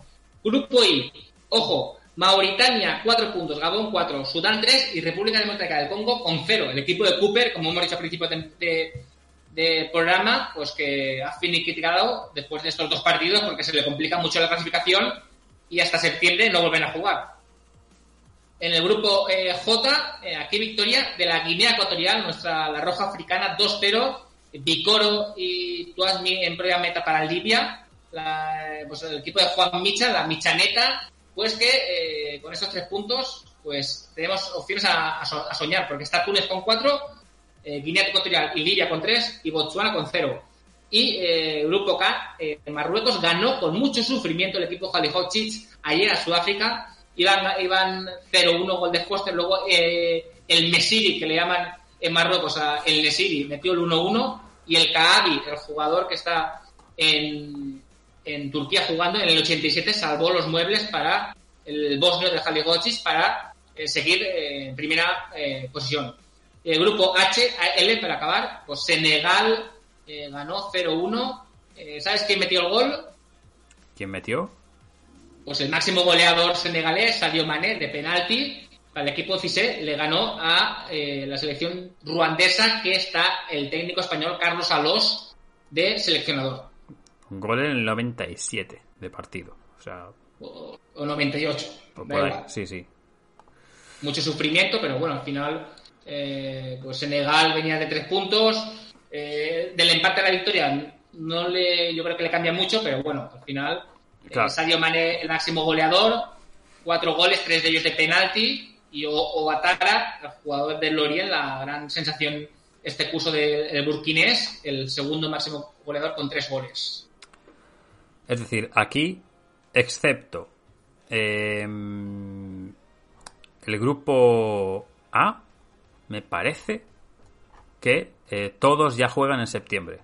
Porque todos tienen ya dos jornadas, excepto los grupos que tienen eh, tres puntos. Bueno, hay, hay, un partido del grupo K, también se tiene que jugar, que es un eh, Liberia-Marruecos. Se juega el día 13, el próximo lunes. Y el día 13 también, el próximo lunes, se disputan los eh, otros partidos del grupo A, la jornada 2. El resto, como ya están dos jornadas, pues hasta el 19 o 18 de septiembre aproximadamente, pues no se sabrá, eh, o sea, no se va a volver a disputar el verano más en, eh, en dos, África. Los dos primeros se clasifican directamente para la Copa África hmm. y el único grupo que hay tres es porque han sancionado a Kenia con los problemas que... Y a, y a Zimbabue y a Zimbabue el, pues no, no, pueden jugar sus partidos. Así es. Así que nada, eh, África, pues salvo detalles sueltos, pues ya hasta, hasta el mes de septiembre. Eh, ¿Qué más nos queda que tengas por ahí? Sí, yo tengo el Brasileirao, pero si quieres comentar algo más. Mm, bueno, mira, puedo eh, volver un momento hacia Europa, no a nivel de eh, contar qué ha pasado, pero sí a modo de recordatorio de que se va a disputar este domingo eh, a las 9 y cuarto el partido de vuelta del eh, playoff de ascenso de la Serie C a la Serie B, que recordemos, la ida la gana el Palermo 0-1 en casa del Padova y la vuelta pues en el, en, en el estadio de Palermo Eh, Has hecho bien en reportármelo porque eh, en, creo que en 10 minutos se agotaron las 30.000 entradas que eh, del Palermo, que le dio la noticia hoy. O sea, Sí, no, sí. no, no tenía apuntada y digo, mira, ahora me la has recordado y veremos el equipo que en principio el City Group lo va a comprar, eh, asciende o no. Sí, o sea, es de lo poquito, salvo el playoff, bueno, eh, tanto de España de, de ascenso a primera como el de ascenso a segunda de primera ref. Eh, y eh, Argentina y Brasil es de lo poquito de clubs que se mantiene ahora mismo a nivel habitual del programa en pie. O sea que Bueno, a partir de ahí ya lo, está. lo- lo de Asia, el sub-23. Bueno, pero digo no, digo de clubs. Ah, Claro, de clubs eh, eh, las, las ligas ya han acabado. Si es que... porque en MLS no hay nada. Eh, MLS, bueno, creo que sí, pero. O, o lo había hasta hace poco, pero yo ya no estoy poniendo nada en agenda. O sea, estoy dejando a la gente que descanse. y a mí también. O sea que. Sí, sí. Mayormente es época de selecciones. Pero bueno, sí, eh, tenías un apunte de Brasil. Sí, en Brasil, de decir el apunte, pues que café con mi camisa de Corinthians, el puntero de, de eh, Corinthians, al final el, el gafe tenía que salir por algún sitio y el segundo partido que pierde, 1-0 contra el Cuyabá y el Palmeiras eh, con una manita de los Simpson ante el Botafogo, 4-0, pues el equipo de Abel Ferreira. Eh, curiosamente se enfrentó a Botafogo también otro técnico portugués, Luis Castro, los dos técnicos lusos se enfrentaban y al final doblete de Ronnie y el Palmeiras coge el puntero, Corinthians 18, Atlético Paranense 16, Atlético Mineiro 16. Te, te digo un muy breve apunte de la serie de Brasil, decir que Cruzeiro está líder del, eh, de la segunda división, acompañados de Bahía, Vasco da Gama y Sport Recife para el ascenso directo. Está gremio a un punto del, de puesto de ascenso, llevan 11 jornadas disputadas. Y aquí un poco de preocupación porque Chapecoense lo tenemos a un punto del descenso. Están con 12 puntos, que son solo 6 al ascenso, o sea, son muy pocos. O sea, como lo que pasa en las segundas divisiones, todo muy igualado. Pero oye, que, que no ha empezado demasiado allá la, la liga con Chapecoense, también porque es que la mitad de los partidos los han empatado. No me digas que, que- que- que- que tenemos cara de hacer doble descenso, eso sería muy traumático. Eso sería malo, sí, sí. Así que bueno. Pues por mi parte y diciendo que ahora mismo Noruega sub-21 está ganando 0-2 en Finlandia, con lo cual eliminaría a Finlandia y metería a Noruega como segunda y me parece que hay un Noruega-Italia, con lo cual que si gana Noruega-Italia, a, perdón, a Croacia, entraría Noruega como eh, campeona y a la- al torneo sub-21 y mandaría a Croacia a la repesca. Contando eso y haciendo un poco cuento de lechera, pues yo creo que por mi parte lo tenemos todo por hoy. Haciendo aquí el último eh, breaking news, eh, Joe Alves, ¿te acuerdas aquel delantero espigado que estuvo en el City, que tiene Sí. 35 años? Sí, sí, Pues se queda sin equipo.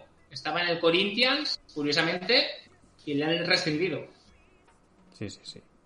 También he visto por ahí algún par de renovaciones de otros sitios, pero. y de noticias y sueltas, pero no son de, de Liga Internacional, así que se queda para, para otros quehaceres. Eh, pues nada más, eh, hemos hecho más o menos una horita y media. Está bien, información, mucha noticia, eh, un poco Nations League, mm, eliminatorias, repescas, o sea que esto es lo que hay. Estamos aquí a casi mitad de junio y con las vacaciones eh, a una semanita, eh, quizás. Más o Sí, menos. sí, estamos eh, de, de Last Dance, estamos preparando ya el cassette, el VHS. Se, se están agotando. Se están agotando. O sea que Sí, sí, sí. nada. Nada. Pero bueno, que la gente sepa que tenemos el Twitter, que ponemos información, tenemos canal de Telegram, por el que quiere saber también preguntar cosas o alguna noticia, se pone por ahí alguna noticia, pero bueno, en plan anécdota eh, se puede comentar. También tenemos los canales de, de mail, o sea que la gente va a, estar, vamos a estar conectadas y el fútbol no va a parar. Y aunque el descansito sea en un par de semanas, pero aquí eh, el único programa que hace Nations League, ¿eh? ¿eh? ese de azul con letras amarillas, ¿quién es? ¿Quién es? Que lo vengan a ver. Pues mira, este y en el cual, por lo que nos consta, tanto Luigi como Jesús, que estuvo en el pasado podcast con nosotros, como... se me ha olvidado, leche, que como Danny Dodermont, tienen ya su taza. O sea... Y eh, bueno, y nosotros contentos de que les haya llegado. Sí, sí, no, no esperaba menos de, de correos. Así que nada, eh, darle las gracias a Juan Carlos que ahora nos dice aquí, que buen programa y gracias por aportar tanta información y ponernos al día y un abrazo, pues otro para el bueno del experto balcánico y Chapa. Te veo por aquí pues en un par de días, pero no antes del martes. Pues eh, nos vamos reencontrando a disfrutar.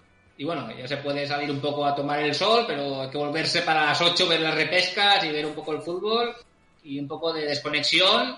Aunque yo no soy muy, tampoco mucho de desconexión porque me gusta eh, ir fichajes oficiales. Eso de rumorología, mira que me.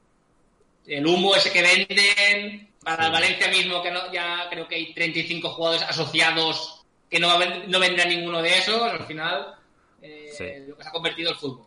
Sí, sí, sí. Yo sí, yo, yo soy de... Ahora estoy tomando un poco de desconexión, series, descanso, un poco de aire. Viene bien, porque luego... Es que luego a partir de julio, agosto vendrá todo bastante cargado de... No, de va a venir la, la Champions tres semanas seguidas, luego tres más, luego Mundial. Es que lo que se viene es fuerte, ¿eh? Sí, sí. Así que, pues nada. eh, el próximo lunes no hacemos programa, como hemos dicho, hasta el martes mínimo. O miércoles, quién sabe. No, no, el martes hay repesca. el martes tampoco. Pues el martes tampoco. Bueno, lo, lo- lo agruparemos todo Sí, a partir sí. del, del- del- del miércoles y a ver si podemos int- intentar traer invitados y si hay sugerencias o queréis algún tema que comentemos, como en este caso Marius que nos dijo al principio, estamos abiertos a hablar de cualquier tema. Así es. Así que nada, pues con, con nuestra tasa aquí y con el resto de, de- siempre gratitudes que mandamos al, al pueblo, cerramos por aquí. Y nada, nos vemos durante la próxima semana con el cierre de las jornadas de Nations League, con ya las dos plazas mundialistas de las dos repescas que se- que se disputan lunes y martes, y con seguro, no sé cuántos, pero seguro que una serie de fichajes que habrá durante este fin de semana. Así que nada, disfrutad, que estamos ya prácticamente en verano. Que vaya muy bien.